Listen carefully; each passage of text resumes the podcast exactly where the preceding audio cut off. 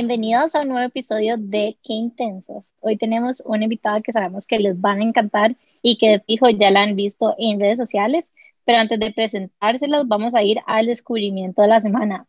Nane, ¿cuál fue el tuyo? Hola.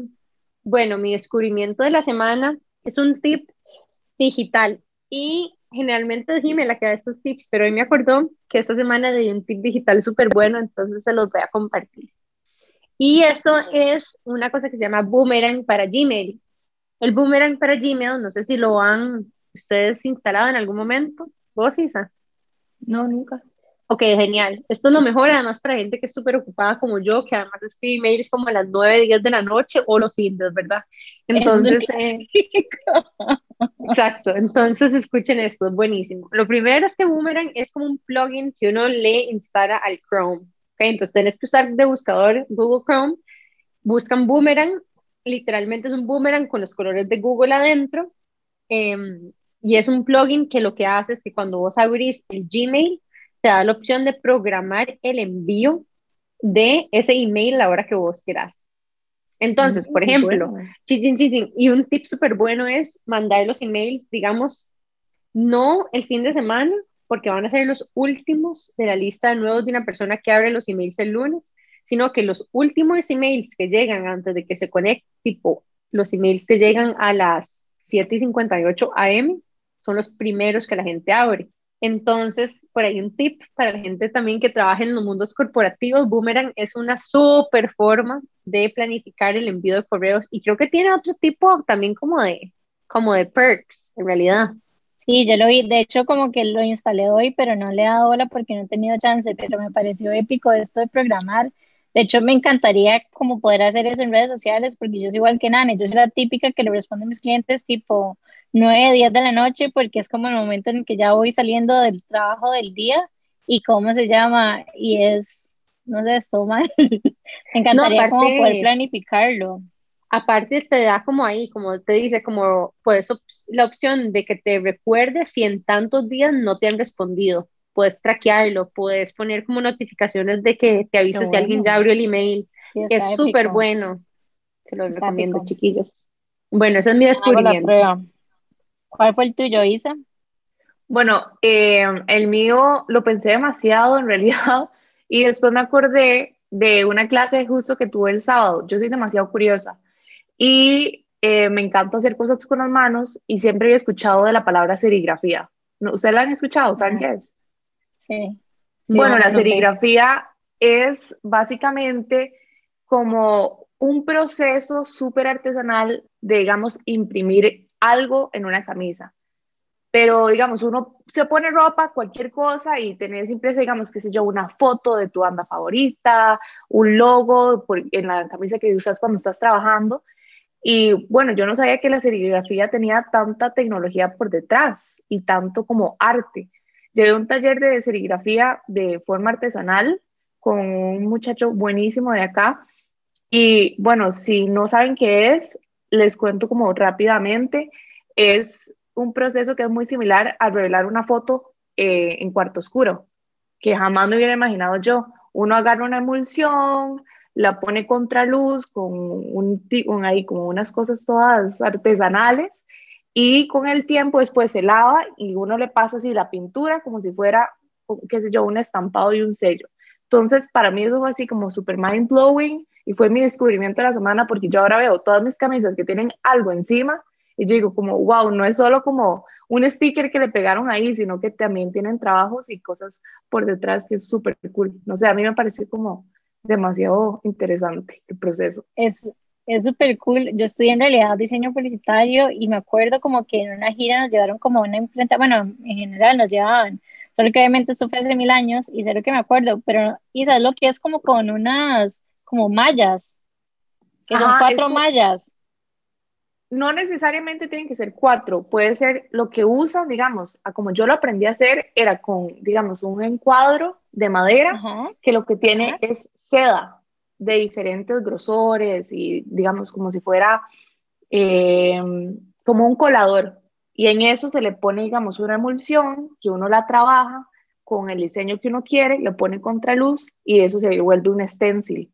o sea, la seda se vuelve después un stencil para que uno le pase, digamos, que si yo, la pintura rosada por encima y ahí le grabas tu logo a la camisa, al tote bag, a lo que quieras. Yo creo que de hecho nuestros primeros tote bags que los hicimos como para el lanzamiento de la marca fueron hechos con serigrafía. No estoy segura, pero creo que sí. Sí, yo creo que sí. ¿Verdad que sí? Ajá. Queremos hacer nuevos. Yo, bueno, yo voy, a hacer, yo voy, a hacer, ya hice mi, mi primer tote bag, de hecho ahí lo tengo, hoy lo usé, lo estrené, pero sí, es, es algo que es todo X, digamos, a la vista, porque uno está acostumbrado a ver como eh, no sé, bolsos y camisetas con un montón de cosas, pero ya cuando uno sabe el qué hay detrás de cómo se hace eso, es No, es súper chida, el proceso es súper chida, sí, ya, ya estoy segura de cuál, de cuál proceso es, y es súper mind blowing porque uno no se imagina lo que hay detrás jamás. Esa es la parte súper wow. Bueno, mi descubrimiento de la semana, bueno, no sé si profundo, pero básicamente como que me di cuenta que que no estaba sola, o sea, como que no era la única. Y es algo como que nosotros hablamos mucho de realidad compartida y, y, como que la realidad compartida es como cuando alguien dice algo y yo digo como que yo me identifico demasiado con eso, por decirlo así. Pero aún así, o sea, hablando tanto del tema como que yo a veces igual en mi journey de emprendedora como que me sentía como sola. O sea, como que yo decía, es que solo a mí me pasa esto o es que, o sea, se lo juro, bueno, ya no tanto, pero cuando estaba empezando y no sabía nada como de finanzas y nada de esto, yo nada más decía como, es que es demasiado raro porque yo vendo muy bien, pero nunca tengo plata, así literal. Entonces era como, nunca tengo plata para pagar nada. Entonces yo decía, como es que no entiendo, ¿será que mi negocio no es rentable? ¿Qué será lo que pasa? Y ya después, obviamente, cuando empecé la maestría y demás, entendí que en realidad no era una cuestión de ganancias, sino era una cuestión de flujo de caja y como estaba construido, digamos, mi modelo de negocio y demás, pero durante muchísimos años como que simplemente sentía que yo estaba haciendo algo mal, típico, ¿verdad? Como uno echándose las culpas. Entonces como que ya eso, yo, o sea, como que era consciente de esto, pero durante la última, última semana escuché como demasiadas historias de emprendedores como súper top, así gigantes, como tipo Shopify, HealthAid y todas esas marcas gigantescas y es como estas marcas gigantescas que son multimillonarias, igual les pasaba eso. O sea, es como una cuestión, entonces como que me sentí un poquitito más acompañada, especialmente porque en este momento estoy como nuevamente escalando la marca y estoy un toque ahí también, como con el flujo de caja, digamos, es un tema. Entonces como que me sentí, no sé, me sentí como muy acompañada y como que por primera vez creo que no fui como tan dura conmigo misma como por ponerme como en esas situaciones. Entonces, te mando abracito a, todas las emprendedoras en general que se han sentido, o sea, que se han sentido así, que han cuestionado sus emprendimientos. Obviamente no estoy diciendo que no revisen sus números, tienen que revisar sus números y revisar sus márgenes y demás,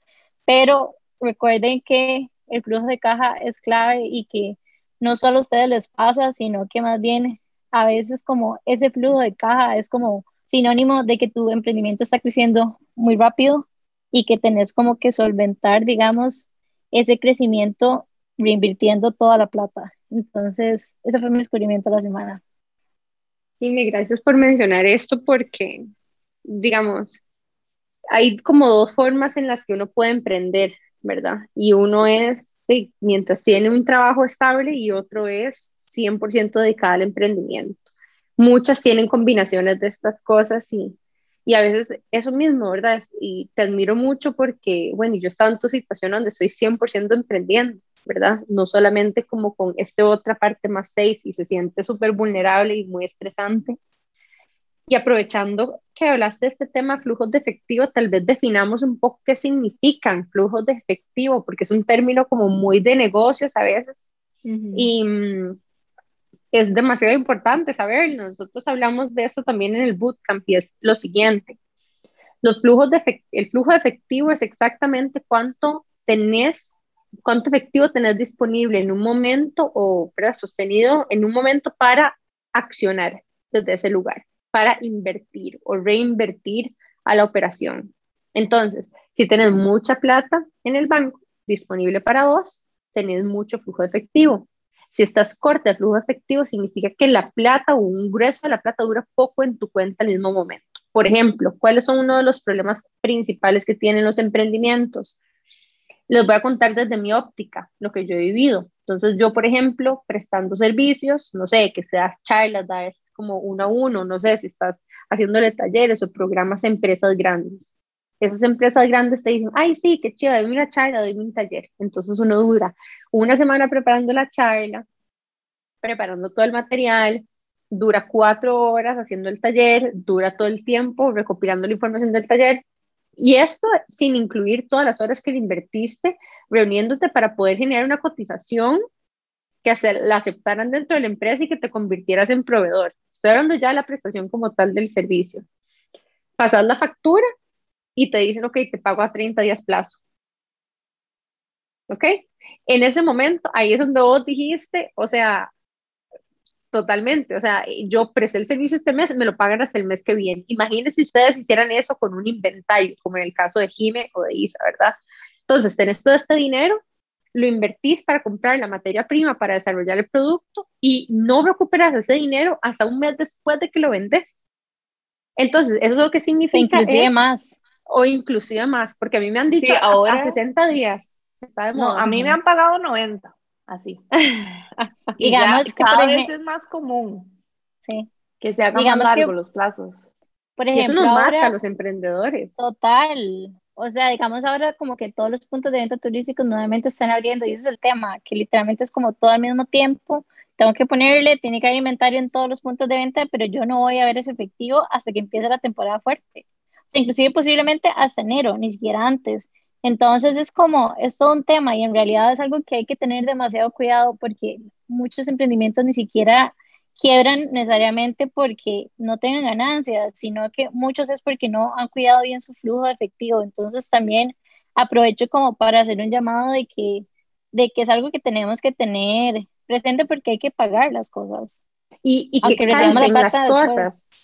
Sí, que calcen, como que el momento en el que vos, o sea, que vos no tengas que pagar algo antes de que, vos, de que vos puedas cobrarlo, por ejemplo. Entonces, el clásico es, ¿verdad? Cuando, no sé, el corte de la tarjeta de crédito queda el 14 y en vez del 15 del mes. Entonces pagas un día porque no están alineados el día que a vos te pagan con el que coste tenés que pagar las cosas. Entonces uno puede ir haciendo un poquitito de ingeniería. Incluso hay varias estrategias para abordar esto. No sé, por ejemplo, cobrar por adelantado la mitad.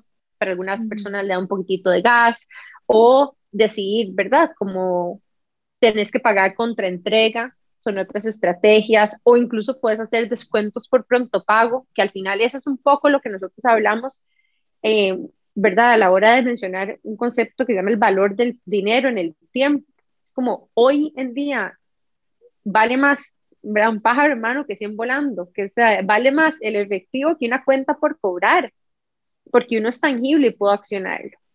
Eh, Isa, sé que estabas diciendo y que, tenías un montón como de reacciones. Sí, yo, yo, bueno, yo recientemente emprendí en el lado como de stock, inventario, o sea, yo llevo muchos años en trabajando, digamos, ajá, en retail, o sea, nunca había trabajado en retail hasta ahora, siempre he trabajado de maneras diferentes y normalmente lo que doy son servicios y nunca me había afectado, de hecho, el flujo de efectivo hasta ahora.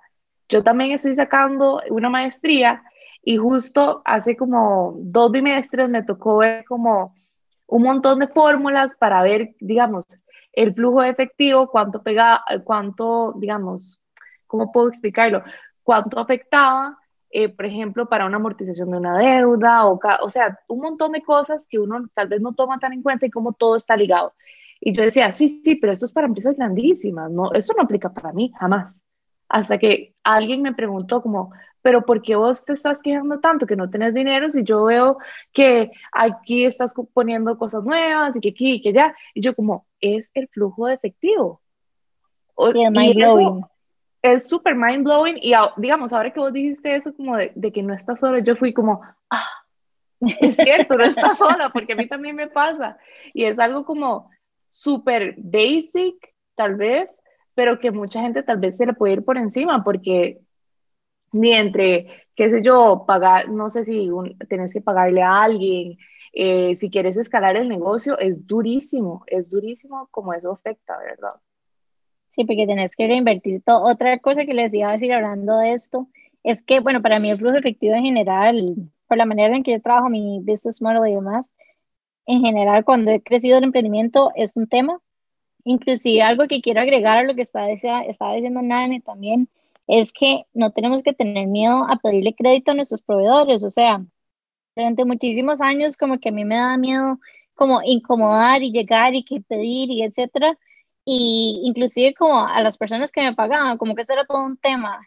Y ya con el tiempo me di cuenta que no, o sea, para poder sobrevivir tenemos como que dejar esos miedos de lado, digamos, y no tenerle miedo a pedirle crédito a todas las personas con las que trabajamos, o sea, que por lo menos nos llegue una sola factura al mes y le pagamos en los próximos 15 días o le pagamos en la próxima semana, tal vez no en los mismos tiempos que nuestros, o sea, que nos pagan a nosotros, pero no tener miedo, o sea, así que les hago una invitación a todos los emprendedores y emprendedoras que nos están escuchando a que busquen este término, que revisen sus flujos de caja y que pierdan el miedo de, de cobrar y de pedir crédito. Y te sumo eso una última cosa, y es tampoco no tengan miedo a poner las reglas del juego ustedes. O sea, yo poco a poco fui aprendiendo, bueno, primero que siempre hay que poner masiva en todas las propuestas, ¿verdad? Acuérdense de poner que los precios más y yo en todo. Ok, número dos, no tengan miedo también a decir, o sea, términos, términos de pago. Propongan ustedes los términos de pago. Si ustedes saben que es una corporación grande que probablemente le va a decir que se lo va a pagar a plazos, póngale 50% por adelantado y 50% contra entrega. O una vez se emite la factura previo al servicio o el día del servicio y el plazo es a 30 días. Ustedes definen el plazo en el que quieren ser pagadas, ¿verdad? Y busquen diferentes alternativas. Hay gente que puede decir, bueno, no sé, yo le hago este pedido, pero tiene que darme este depósito. Um, sí, no tengan miedo a negociar las reglas del juego también a favor de ustedes. Y quiero como cerrar el tema diciendo nada más, porque yo he estado demasiado en ese lugar y durante demasiados años me cuestioné a mí y a mi emprendimiento sin saber qué era realmente lo que estaba pasando. Y es como, no sean tan duros con ustedes mismas si están como con cortas, digamos, de efectivo, revisen qué es lo que está pasando, revisen si es que la marca está creciendo muy rápido, revisen si que tal vez son sus imágenes los que tal vez están como equivocados o revisen qué es lo que está pasando, pero no necesariamente y automática, automáticamente, perdón, piensen como, es que yo estoy haciendo algo mal. Entonces, nada más como abracitos a todos, esperamos que este mi, mi, clase de flujo de, efectivo les haya enseñado a las personas que no conocían el tema y que le refrescara a las que sí. Bueno, y no les he presentado con quién estamos hablando hoy, pero estamos hablando con Isabela Leiva, que es publicista, pronto a hacer un MBA como nosotras también, es emprendedora y creativa, es una amante de la moda, el maquillaje y todo lo que tenga que ver con arte. De hecho, ahora estamos hablando también de estas sublimado, me, me pareció muy bonito, Isa, que, que sigas como súper tan activa aprendiendo nuevas técnicas. Y bueno, es que ella también es fotógrafa, blogger y creadora de contenido. Y de hecho, empezó a hacer esto hace más de siete años, entonces, no sé, me parece que, que muchas de nosotros que por lo menos navegamos las redes sociales como un canal importante en nuestros emprendimientos, tenemos mucho que aprender de ella. Y bueno, dentro de todo esto que hace, también tiene una marca que se llama Brisa de Mar. Y les vamos a contar un poquito más en este episodio la historia de Isa y, y realmente cómo ha venido y logrado ser una mujer súper aventurera, súper mandada para un montón de negocios Así que, bueno, súper emocionadas por tenerte aquí, Isa, bienvenida. Ay, muchas gracias. Yo estoy súper emocionada de estar aquí. Em, a mí me hace mucha gracia que ustedes, el podcast se llame Qué Intensas, porque yo sinceramente, yo me considero una persona súper intensa. Y digamos, a cualquier persona, a mi novio, yo le digo, ay, sorry estoy siendo muy intensa.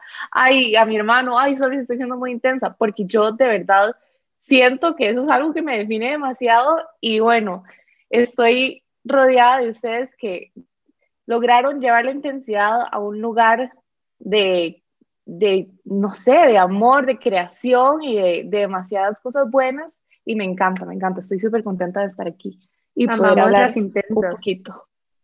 Sí, yo soy full intensa y me rodeo de gente muy intensa también, creo. Ahí está la respuesta de cómo has hecho tantas cosas. La intensidad en realidad nos logra demasiado llegar a nuestro propósito, a nuestra pasión y hacer demasiado.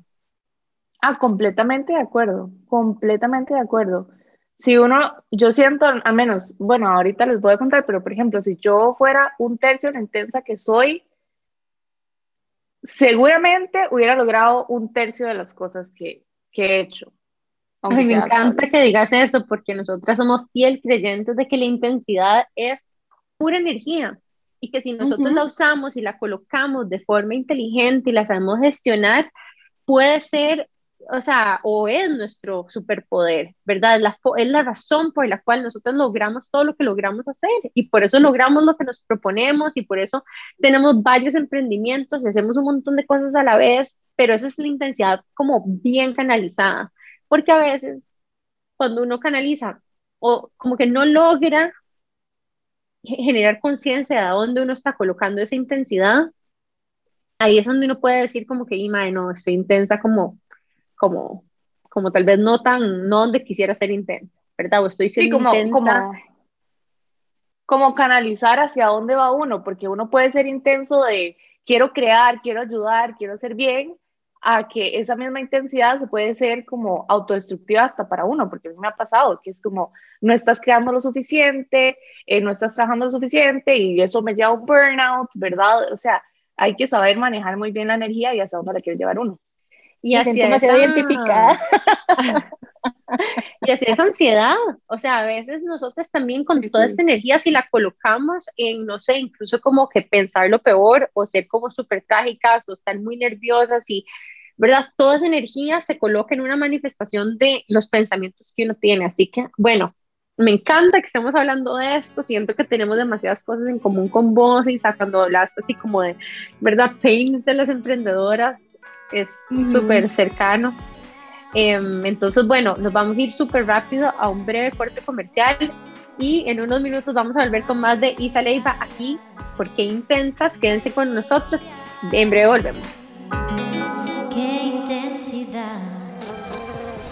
Pollen Keepers es miel cruda de alta calidad, producida en microlote con mucho amor en Costa Rica. Busca Pollen Keepers en tu punto de venta más cercano y llena de amor tu casa y la de tus seres queridos.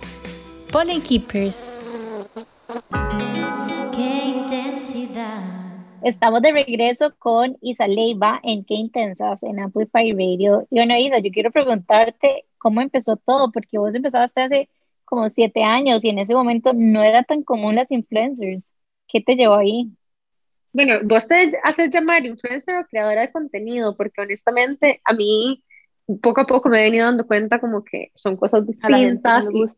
A la gente no le gusta. porque tiene un montón de estigma, entonces más bien primero Ay, yo no sabía esto. O sea, depende mucho de la persona. A mí sinceramente eh, lo que me digan, yo entiendo y yo sé que no lo dicen de un lugar de mal, entonces no me lo tomo mal. Yo en personal no siento que yo me voy a andar diciendo como, es que yo soy una influencer, porque yo no, yo no sé qué, qué influye en la gente. O sea, tal vez les hago recomendaciones de algo y así, pero no es como que yo les influya en la vida, o sea, no, no les estoy cambiando la vida, al menos no creo, ¿verdad? Pero sí me considero tal vez más creadora de contenido, eso sí, completamente, porque yo día y noche estoy pensando en qué creo, cómo lo hago, cómo hago tal cosa, y eso sí. Eh, yo empecé hace siete años ya, y eso suena así, hace demasiado tiempo. Yo, este, cuando salí del cole, empecé a estudiar, bueno, entré como eh, a estudiar diseño porque sinceramente no tenía idea. Yo sé que hay gente que sale del cole como con todo su plan de vida resuelto, siento que pasa mucho sobre todo con los doctores que ya saben que quieren eso y go for it, ¿verdad? Yo nunca ni siquiera pensé en qué quería, solo sabía que yo era una persona creativa, que me fascinaba andar con una cámara en la mano toda mi vida y yo dije, bueno, sé que es algo por el diseño. Yo vengo, bueno, mi papá es ingeniero, entonces, toda la vida de él ha sido como tenés que crear, tenés que hacer algo, este, la ingeniería deja demasiado dinero y la ingeniería es el futuro, la tecnología es el futuro, ¿verdad? Entonces, di, uno con, qué sé yo, una cámara en la mano y con un pincel en la mano y el otro es como, ¿de qué vas a vivir, verdad?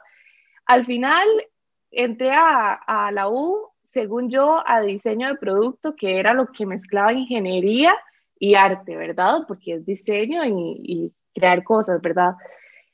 Duré un, un cuatrimestre en eso y después me pasé a foto, porque yo sabía que foto era lo que yo soy, o sea, al final, ¿verdad? en ese entonces hice un año y medio de fotografía y que era, de hecho, en cuarto oscuro. No daban fotografía digital entonces en esa universidad en donde yo estaba. Y eh, ya cuando llegué al primer cuatrimestre de foto digital, decía, tengo demasiadas fotos, tengo demasiadas cosas. Yo siempre he sido full de redes sociales y me da mucha pereza porque para subir, digamos, mis fotos a las tareas me tomaba demasiado tiempo, no tenía los suficientes SD cards y cosas. Me hice una página solo para meter tareas y como que poco a poco, yo por mi lado, yo siempre he sido como de tener Tumblr y tenía un mini blog ahí, este... Lo que era. Eh, bueno, ya tengo la página web, ¿por qué no? ¿Por qué no la, o sea, le doy una vueltecilla por ahí? O sea, si mis profes me decían, bueno, tenés que hacer una, una tarea de tomarle fotos a rayerías o largas exposiciones así, entonces yo hacía como más bien un mini blog post, ¿verdad? Y, ah, y, mostraba mis fotos y así, pero yo al mismo tiempo di, tenía 17 años en ese momento, 17, 18, y yo full pegada a Instagram y yo veía que la gente en Europa tenía blogs y que eran famosos y a mí siempre me ha encantado el maquillaje y la moda. Yo decía, hey, pero ¿por qué yo no lo puedo hacer? En realidad, o sea, no veo nada diferente. Tengo la página, ya la hice, porque yo he sido muy curiosa y yo sí soy como de buscar todo y hacerlo todo yo. Entonces yo me monté la página, busqué como code, ¿verdad? Este, ya tenía la, ya tenía la cámara y la ropa estaba en mi closet. Un día le dije a mi mamá, me acuerdo de hecho perfectamente que un día así como de la nada estábamos de viaje y yo venía viendo Instagram y yo nada más dije como, o sea, como tuve ese realization moment y yo como así volví a dar para arriba y yo como, hey, me voy a abrir un blog, pero así lo dije.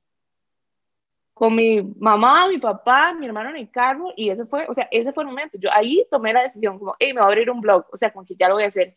El lunes siguiente ya estábamos de vuelta en el país y fui con mi mamá, o sea, como que le expliqué un toque cómo, o sea, que era un blog, porque en ese entonces nadie aquí, o sea, muy, muy poca gente sabía, uno, que era un blog y dos, cómo funcionaba. Me fui con mi mamá a la casa de una amiga de ella con cuatro looks y le dije, mami, vea, yo le voy a tomar la foto a usted, usted se va a poner ahí y después lo que vamos a hacer es que yo me voy a poner ahí y usted me va a tomar la foto a mí con, como yo le dejo toda la cámara seteada. Y así empezó íbamos a todo lado y yo me alistaba, me maquillaba y ya después yo llegaba a mi casa, hacía mis tareas, hacía lo que tenía que hacer de foto y empecé con el blog. O sea, fast forward un montón de años y em, empecé YouTube, hice YouTube, aprendí a editar, aprendí a eh, un poquito de animación digital. Este, se murió mi abuelita y a mí eso me pegó un montón eh, y ahí fue donde yo me salí de foto. Entonces yo dije, di, ya tengo la página, eh, en ese momento estaba como, como que yo de verdad no sabía qué hacer con mi vida, me pegó muy fuerte eso. Y así como en la crisis de que yo no sabía qué hacer con mi vida, me pasé a publicidad. Al final me terminé graduando de publicidad en la universidad y eso fue lo que a mí me llevó como a tomar decisiones tal vez un poco más eh, estratégicas acerca de todo lo que es comunicación. Ahí fue, digamos, cuando ya estaba estudiando publicidad, que me llegaron las invitaciones a mi primer New York Fashion Week, y eso fue en 2015, que aquí nadie, o sea, si acaso yo tenía en ese entonces como 3.000 followers, pero yo ya estaba tomando decisiones estratégicas para poder hacer las cosas que yo veía a la gente afuera logrando, porque yo decía, si ellos pueden hacerlo, ¿por qué yo no? O sea, ¿qué, qué es lo que me diferencia de ellos? Contanos un poquitito, sí, contanos un poquitito de decisiones estratégicas. O sea, cuando tenés 3.000 followers, ¿cuál es una decisión estratégica que, que puedes tomar, por ejemplo? Bueno, como yo les dije, yo soy mucho de estudiar todo y soy un toque intensa, ¿verdad? Entonces yo me metía a estudiar todo lo que supiera de los eh, bloggers más grandes. Entonces yo sabía que tenía, digamos, para que mi blog se moviera internacionalmente, tenía que tener palabras en el SEO de mi página web, que en ese entonces yo tenía una página web. Eh, tenía que, las fotos tenían que tener cierta resolución, tenía que llevarles tráfico a Pinterest, a WordPress, a Blogger, a un montón de cosas. Me hice una página de LinkedIn que, o sea, la gente normalmente hace una página de LinkedIn para conseguir trabajo o no sé. Yo me hice una página de LinkedIn para estoquear a cada uno de los casting directors y de los RPs de los de New York Fashion Week. Y así fue como conseguir mis entradas. Digamos Eh, que no te puedo explicar lo que conecta con tu historia en todo. O sea, yo también vengo de una familia de doctores, todos son como doctores, microbiólogos, más doctores. O sea, lo más creativo que hay en mi familia era arquitectura y punto. ¿Y cómo se llama? Y obviamente, o sea, mis papás siempre fueron como supportive, pero obviamente no sabían lo que yo estaba haciendo. Era como, estaba, yo ni siquiera sabía lo que estaba haciendo. Era como que simplemente estaba fluyendo, tenía como esa misma curiosidad que tenías vos. De hecho, estudié diseño publicitario también. Me gradué, nunca ejercí y fue simplemente como esa curiosidad que me llevó como a aprender las cosas que me iban gustando y a armar todo, inclusive con lo del LinkedIn. Yo también tengo y cero que los usar para poner mis descripciones, los cursos, nada. Yo lo uso para estoquear buyers digamos, o sea, no lo uso para otra cosa completamente diferente. Entonces, como que escucharte me da demasiada risa porque me siento muy identificada. Es que, y yo creo que eso va mucho con lo que vos decías de que hay veces que uno hace cosas que uno dice, ma, esto solo a mí me pasa o solo yo estoy pasando por eso. Porque en ese entonces, di, ¿qué, era- qué será? Ya era 2016, 2000, por ahí. Y yo decía, bueno, ya, ahora quiero conectar con bloggers de aquí, porque nadie me, nadie me entiende. Y había en ese entonces un grupo que se llamaba Bloggers de Costa Rica en Facebook, ¿verdad? Yo me metí como la más bombeta, iba a todos los eventos, porque yo quería conocer a gente y quería saber qué estaban haciendo y quería saber cómo lo hacían. Y bueno, eso me llevó así, me abrió el mundo así, enorme, porque ahora sabía que aquí habían bloggers, sabía que, digamos, alguna gente en ese entonces ya estaba creando un negocio a partir de eso, entonces yo ya veía como un futuro. O sea, yo no lo empecé como por ganar así plata ni nada, sino como me parecía cool que alguien estaba compartiendo de la moda que a mí me gustaba y que yo no conocía a nadie más tampoco compartiendo de eso. Y además ya cuando tenía el feedback de la gente, como por ejemplo, haces un tutorial y es como, ay, me encantó, eh, ¿me puedes explicar cómo se hace esto? Y yo como, con gusto, sí, así es como yo hago con mis amigas, yo les enseño todo. Entonces es como una mezcla de un montón de cosas, ¿verdad? Que se vuelve súper bonito. Me encanta esto que estás hablando, como de también compartir el conocimiento que uno tiene como una forma no solamente de generar comunidad, sino que de elevar también esa industria. Nosotros todavía estamos como en etapas de entender exactamente cómo podemos relacionarnos más con otras chicas que tengan proyectos similares. Sabemos que, que en algunos casos incluso como que nosotros podemos marcar una pauta de diferentes opciones que la gente no ha considerado antes que puede considerar. Entonces, sí, en ese aspecto siempre somos muy abiertas, pero también quiero hacerle un shout out a Nati del HH Magazine, porque HH Mag, Oh, porque. Nati Salazar también, o sea, nos ha mentoreado en diferentes formas de cómo empezar a, hacer esto, que, o sea, nosotras igual conecto un montón porque, o sea, Jimena y yo nunca, o sea, éramos es- escuch- o audiencias de podcast, pero nunca fuimos locutoras, ni hemos llevado clases de proyección de voz, ni somos cantantes, ni incluso en, en nuestras propias redes sociales tampoco salimos mucho, ni protagonizamos tanto, entonces, o por lo menos yo no tanto. Entonces, para mí exponerme y hablar así, como estamos hablando, sabiendo que nos van a escuchar en radio, en podcast, ¿verdad? Que nos descargan, a veces yo a- me, me siento súper impresionada y honrada, pero también invito a todas las chicas que quieran hacer algo que se manden un poco, ¿verdad? Porque, miren, nosotros aprendiendo cómo grabar, ¿verdad? Frente a un micrófono. Nos ale- alejábamos demasiado y nos movíamos de la silla, entonces las voces eran siempre distintas.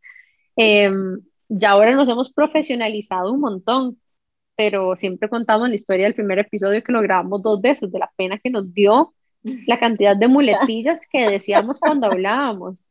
Pero eso es algo súper interesante, que vos decís la pena, porque eso es algo que mucha gente no habla. Imagínate que, al menos yo cuando comencé, yo tenía 17 años, es la edad donde todavía son como los rumores de cole, ay, qué pena ponerse esto, ay, qué pena subir una foto así.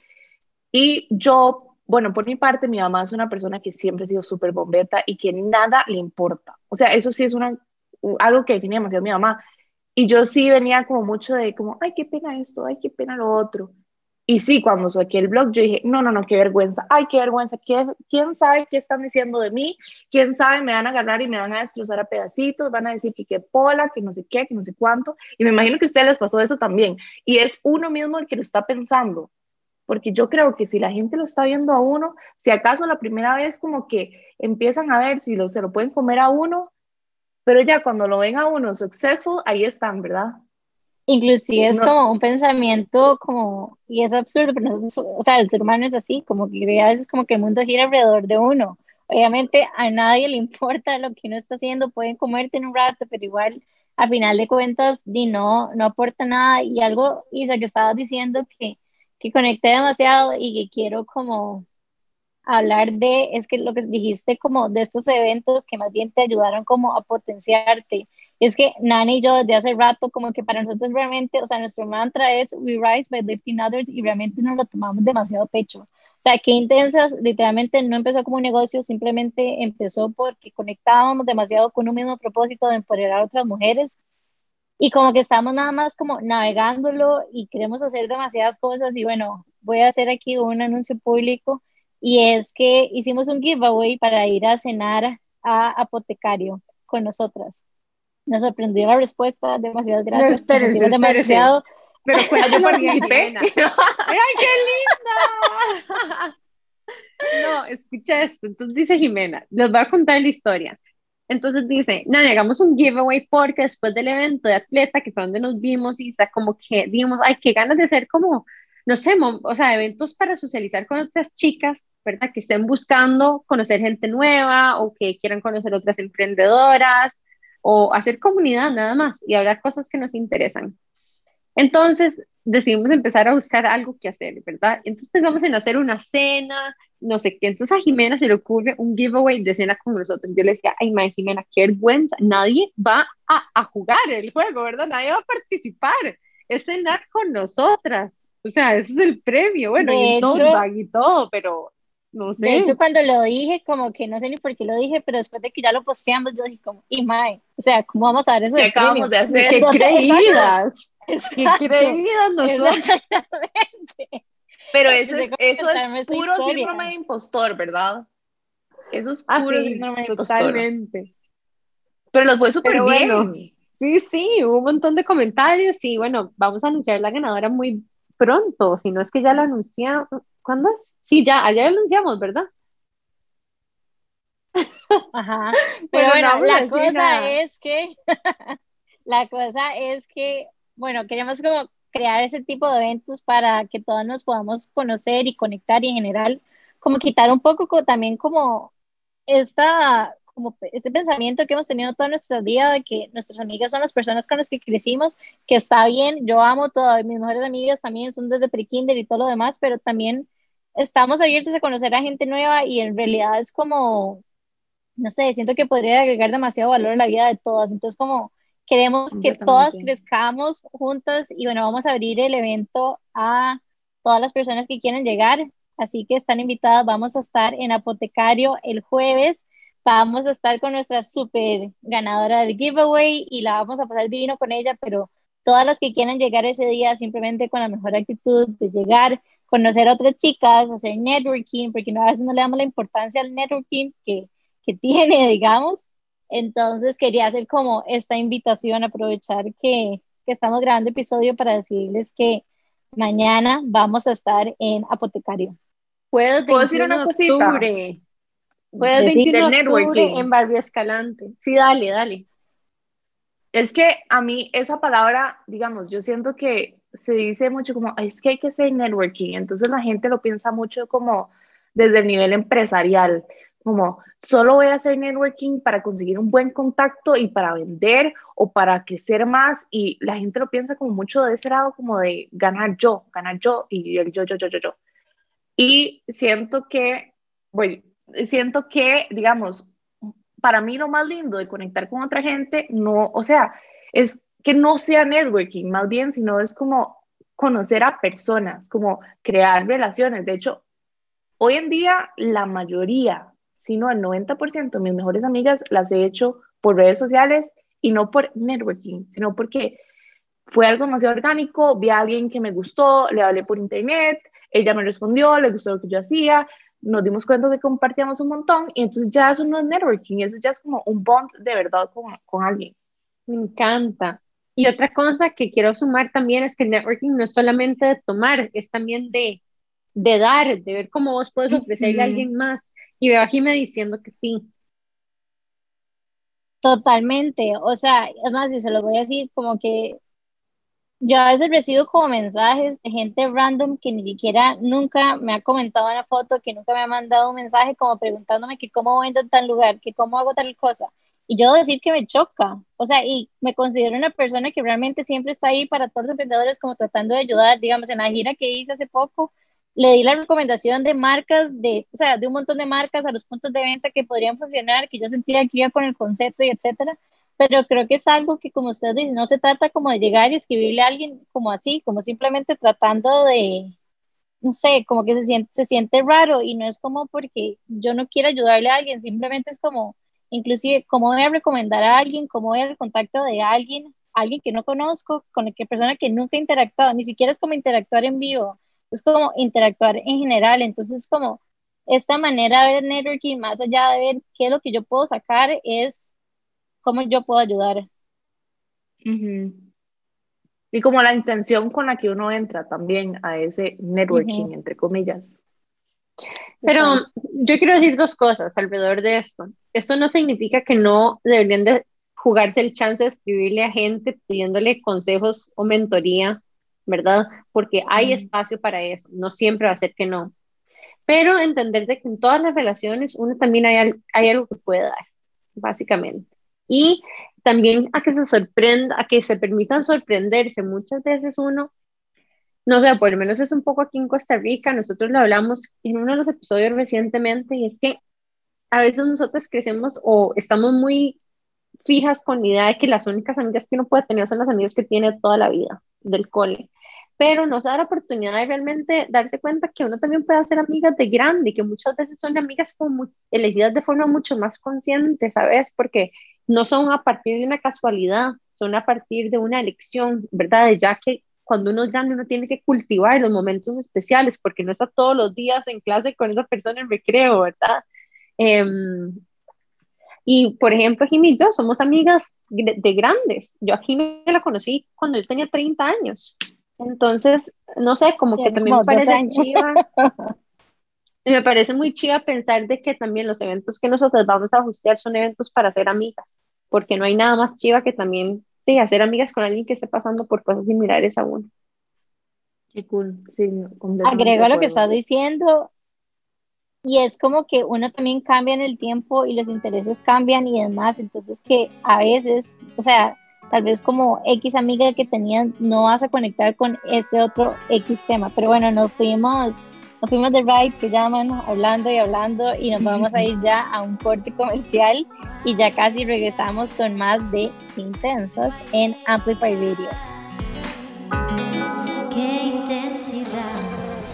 Pollen Keepers es miel cruda de alta calidad, producida en microlote con mucho amor en Costa Rica. Busca Pollen Keepers en tu punto de venta más cercano y llena de amor tu casa y la de tus seres queridos. Pollen Keepers. Estamos de vuelta con más de Qué Intensas aquí por Amplify y hoy tenemos a Isa Leiva de invitada y hemos estado hablando acerca de varias cosas que vivimos las emprendedoras porque, bueno, precisamente Isa fue una emprendedora desde hace muchísimo tiempo y justo estábamos pidiéndole que nos contara un poco de, de cuáles son los emprendimientos que tiene y, y, para conocerlos un poquitito más. Bueno, eh, yo siempre digo, a mí me costó mucho entender que mi blog realmente era un emprendimiento. Sinceramente me costó mucho porque al principio era un hobby, después se volvió como que algo que me daba regalos, o sea, que las marcas se me acercaban y me decían, mira, queremos hacer esto, queremos hacer lo otro hasta que con el tiempo me di cuenta que en realidad di, es publicidad, es un montón de cosas, entonces, bueno, me volví emprendedora por, por chiripa, como dirían por ahí. eh, eso siempre me llevó a que, digamos, yo sueño muy en grande Y mi papá también es emprendedor y él me decía, bueno, si vos tenés esto, ¿qué es lo que quieres después? Y yo dije, me, me he puesto a pensar mil cosas. Entre esas, eh, como una parte muy fuerte de mi blog es la parte de maquillaje. Emprendí y empecé a dar talleres de maquillaje. Este, después con COVID, pues tuve que darle como un stop a todo eso, ¿verdad? Por temas obvios. Este, y por COVID justo yo estaba trabajando y como que el trabajo se vino para abajo y yo dije, no, o sea, tengo que hacer algo porque yo necesito plan A, B, C y D, porque yo sé que si, por ejemplo, un blog es algo que di, te roban la cuenta y hasta ahí llegaste, o sea, no tengo más que hacer y a mí yo soy mucho como tener varios planes, ¿verdad? Y justo andaba de viaje y como yo soy de moda y todo eso, yo siempre soy como de meterme a buscar como lo más único. O sea, siento que eso es algo como que a mí, sobre todo mi closet, siempre me ha gustado como tener prendas únicas. Eh, digamos, yo no compro souvenirs, yo compro ropa, pero que tenga una historia, ¿verdad? Y encontré estas piezas eh, de salidas de baño. Yo soy súper fan de andar a la playa, de verdad, 90% de mi tiempo, si pudiera, estaría en la playa. Em, y ahí como que se me prendió un bombillo y me dijo, mira, vos tenés esta parte de moda, eh, ya la tenés, es un mercado que ya tenés, ¿por qué no emprendes por el lado de moda? Y yo, aunque estuviera sacando una maestría en administración de negocios, es como si todo ese conocimiento no lo tenía. Y yo dije, pa, todos mis ahorros en esto, todos no hice investigación, no hice nada. Yo dije, compré y ni siquiera es como, bueno, voy a comprar para hacer un emprendimiento. Es como, de, de la nada gasté todos mis ahorros en un montón de inventario que no hice nada de investigación. Y ok, ya llegué a Costa Rica, ¿verdad? Vía real. Ok, ahora tenés gastos, ¿verdad? De, para hacer tu marca, para hacer una página web, para entrar a tiendas, para aquí, para allá, más porque yo soy demasiado como over the top. Yo me fui a la playa, ¿verdad? Llevé a todas mis amigas como modelos, yo les pagué todo, obviamente, porque no las... No, yo hice todo y me volví la Zoila de Brisa de Mar. Entonces, así fue como nació Brisa de Mar. Eh, desde algo que de verdad yo sabía que no había en el mercado aquí, eh, para un estilo de vida de gente que de verdad le encanta la playa, le gusta lo artesanal, son prendas hechas como por artesanos en telares.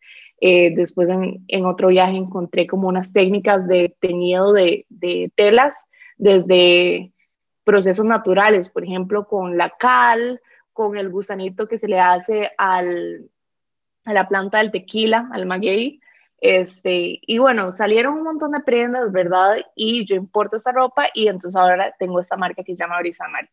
Entonces, yo entre la maestría, lo que estaba trabajando, el blog y Brisa Mar, después se me volvió un desastre.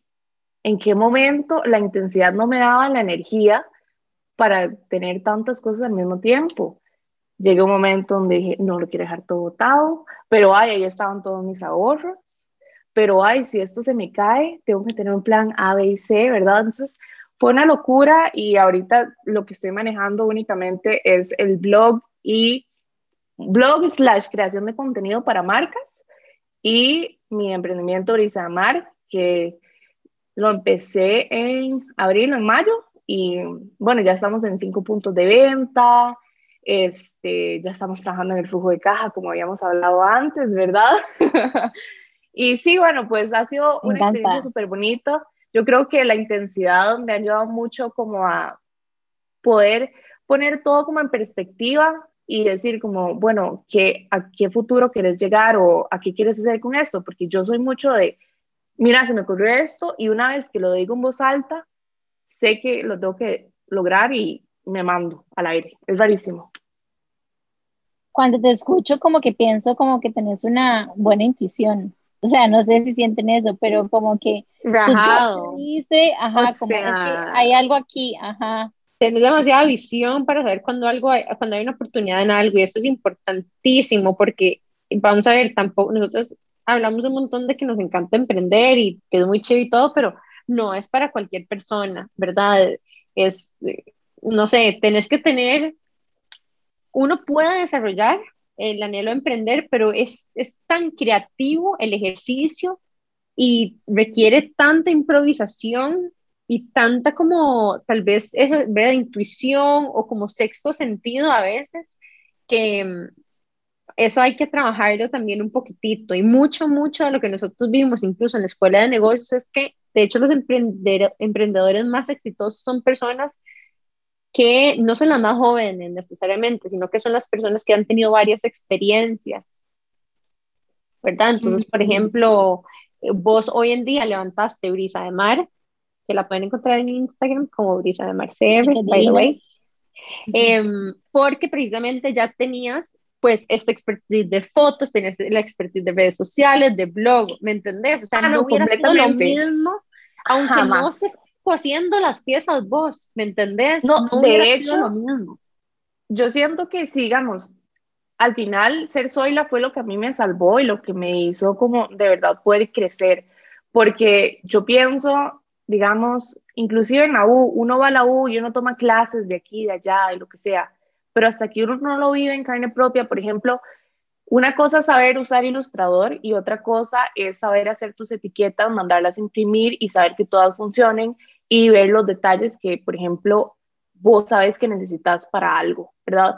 Este, y fue una locura porque yo dije, bueno, aquí es recortar costos. Obviamente, cualquier emprendedor entiende que hay que recortar costos por donde se pueda, ¿verdad?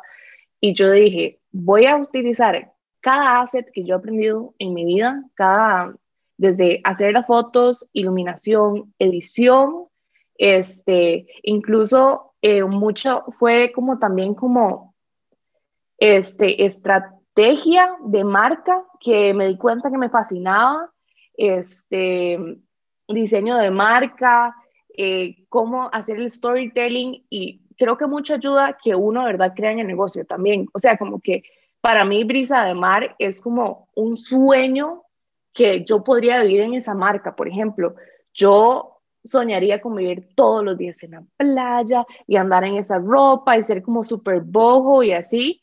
Y yo siento que porque es un sueño y que yo lo estoy plasmando, con todas las herramientas que yo tengo, logro que ese sueño se haga tal vez material en una marca, ¿verdad? Y tal vez eso es lo que le ha gustado también a la gente. Es como una combinación de que las cosas que nos apasiona hacer y que nos gusta hacer se tengan como una oportunidad en el mercado, como que haya alguien que tenga esa necesidad, porque también igual pasa que hay cosas que tal vez queremos hacer y que nos encanta, pero al final de cuentas es como algo que nosotros queremos. Entonces, igual a la hora de emprender, es fijarnos en, en qué somos buenas, cuáles son como las experiencias que tenemos y qué nos han enseñado. Y también pensar como, ok, hay alguien que estaría dispuesto a pagar esto. O sea, tiene que ser para mí como una combinación de esas tres cosas. Ah, completamente. Sobre todo ahora que lo decís, a mí eso es algo de lo que más me daba miedo lo de, hey, ¿quién va a pagar esto? Porque, bueno, precisamente por ser piezas artesanales y todo, di, yo sé que yo tengo productos de un costo más alto, ¿verdad? Y no es cualquier persona que puede llegar y comprar, qué sé yo, cinco piezas al mismo tiempo, eso casi no sucede. Pero sí sé que uno puede lograr llegarle al mercado si uno eh, conecta de la manera adecuada y si uno le da el suficiente valor, no solo a una prenda, sino como a una marca, un porqué a las cosas. Por ejemplo, vos no estás pagando solo por el hecho de que tenés una nueva pieza en tu closet, vos estás pagando porque hay este, parte social por detrás de esto. Cada pieza tiene más de 10 horas de trabajo por detrás de eso hay conocimiento, hay amor e incluso hay parte de retribución social, ¿verdad? Entonces es como mucho lograr conectar con la gente adecuada en el momento adecuado para lograr ventas. Pero sí, yo decía como, ¿quién me va a comprar esto? Y después dije, no, no, a ver, ¿qué aprendiste en publicidad? ¿Cómo funcionan las cosas? ¿Verdad? Modelo de consumidor, ¿cómo le llegamos a ese consumidor? ¿Verdad? También, ¿verdad? Pero sí, yo sé, eh, hay como que jugar con eso porque es muy complicado. Gracias por compartir todo esto con nosotros, Isa, porque estoy segura que muchas chicas emprendedoras van a conectar, en especial con este tema de, digamos, qué pasa cuando yo tengo algo que requiere alta complejidad, cómo hago para que la gente realmente me lo pague. ¿verdad? El tema del pricing para emprendedores y de cobros. Es fuertísimo. Se, se vuelve muy fuerte, ¿verdad? Em, y más porque además hay un tema importante ahí de género. Yo no sé si es 100% así para todas, pero a mí me costaba mucho cobrar y me daba congoja y me daba pena y exigir y, ¿verdad?, defender y negociar era algo con una energía con la que yo no siempre había conectado, no estaba tan normalizada en mi vida. A mí me pasó algo, de hecho, eh, con el contador con el que yo siempre he trabajado, este, cuando yo le dije como, ah, es que voy a, voy a traer esta ropa, necesito que me ayudes a hacer todo, digamos, toda la parte como contable, eh, y me dijo, hay un hobby ahí, como, como lo veo, como, ah, si le vendes ropilla a tus amigas, seguro. Y no, a mí eso me dio una cólera, como solo porque soy mujer no puedo llevar un negocio, más porque él, él era un contador de confianza, ¿verdad? Entonces como que ya le tienen como más, qué sé yo, confianza uno, y me lo dijo de manera tan como subjetiva, que yo creo que eso fue lo que a mí a principio me dijo como, ¿cómo me va a decir eso? Solo porque soy mujer y soy joven, no puedo hacer esto. Y yo creo que muy, en parte yo dije como, esto tiene que funcionar porque tiene que funcionar y porque yo soy muy terca. Pero yo dije, ¿cómo es posible? No es solo vender ropita porque sí. Estoy, yo le dije, yo estoy creando un negocio. Yo estoy creando algo que va a funcionar. Y ya unos meses después dije, obviamente no me hice lo mismo, pero... Mm, me encanta eso. Bueno, y llegando un poquitito a esto, porque estamos llegando hacia el final del episodio, me gustaría preguntarte, Isa, a las personas que son emprendedoras o que quieren emprender, no sé, ¿cuáles son los tres, las tres cosas más importantes que vos crees que deberían de saber para emprender? Eh, número uno, no esperen a que todo esté perfecto. O sea, yo siento, porque lo he hablado con muchas amigas que también emprenden y es como, ay, es que necesito darle más tiempo porque no está perfecto y, y, hasta que no esté perfecto no lo voy a sacar. Y yo como, ok, sí, no vas a vender algo que tenga huecos, ¿verdad? Tampoco. Pero si uno se espera a la perfección al 100%, nunca lo vas a hacer. El momento perfecto no existe, o sea, es ahora. Punto. Número dos, eh, sobre todo ahora en redes sociales, todo se compara por los números y es muy fuerte, porque me ha pasado tanto en el blog, y al final es lo que me, da mi sentido de que lo estás haciendo bien es la cantidad de likes o de followers o lo que sea, y después ves a alguien que tiene ocho veces la cantidad de, de likes que vos tenés. Igual funcionan en los emprendimientos. Ahora todo el mundo quiere 20 mil followers, 10 mil followers, 40 mil likes. Al final son likes, son números. La guía que te funciona a vos y que te va métricas bien es la tuya. No te compares con otras porque te vas a frustrar, te vas a pegar contra una pared y el crecimiento es diferente para todo el mundo. Después crecer rapidísimo y la caja chica no te da. O sea, hay muchas cosas que uno tiene que pensar. No es solo tener 40 mil likes y eso va a generar compras. Conozco gente que tiene mil likes y genera muchos más compras que un montón de gente. Entonces, no te compares con los números. Creo que eso es como súper importante. Y número tres, dimándese. Suena horrible, pero es que es cierto, si uno lo piensa demasiado, ahí es donde uno mismo como que se... Hay una palabra que es como self-sabotaging, como que, y uno es, o sea, uno es su, o sea, su impostor más grande. Si vos no crees en vos misma, ¿quién más lo va a hacer? Sinceramente, entonces, mandarse por ahí. Me encanta. me encantan los tres. Me, me dan ganas como de aportar en cada uno de esos, porque digamos, en el primero que decís es como, sí, o sea, creo que es súper difícil empezar y, y una veces quiere hacer las cosas también porque, incluso por la segunda razón, porque se compara que a veces uno se bloquea. Así que la mejor forma es lanzarse y empezar y muchas veces hay una expresión que dice, ¿verdad? Armar el avión mientras lo vuela. Y hacer como que llegar y pensar como que no pueden hacer algo perfecto es hasta cierto punto un poco iluso. Yo, yo he estado en esa historia y me ha pasado demasiadas veces. Me pasó con el website en este momento, ya acabo de cambiar un poco eso. Pero es como, o sea, es imposible como que lances un producto perfecto, vos ocupás de tu clientela, ocupás que, de los interactions y ocupás saber para, para saber qué mejorar. Pero bueno, a el episodio del día de hoy, muchísimas gracias a Isa por habernos acompañado y a todas las personas que nos escuchan y nos apoyan. Por favor, recomiéndenselo a sus amigas emprendedoras el episodio de hoy. Estoy segura que el término de flujo de caja les va a servir a mucho y todos los aprendizajes que hemos compartido. Y bueno, recordarles que sigan a Isa en en Instagram como arroba Isaleiva blog, en TikTok como Isaleiva y en, me pueden seguir mi emprendimiento Brisa de Mar CR, eh, también en Instagram.